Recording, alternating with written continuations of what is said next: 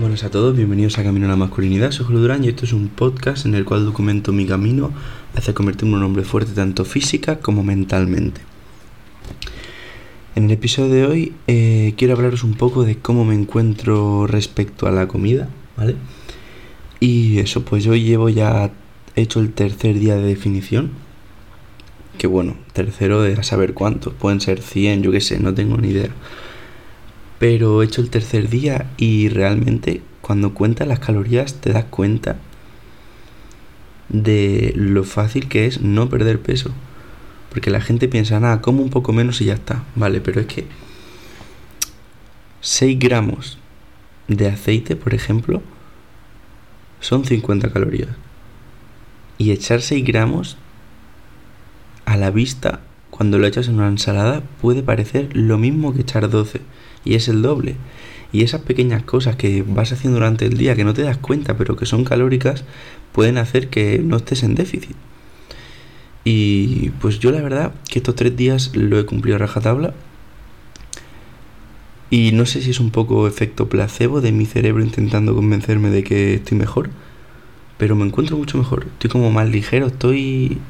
No sé, estoy a gusto. Estoy cómodo. Y y nada, eso por un lado, o sea, comer bien está claro que a mí por lo menos me funciona para encontrarme mejor.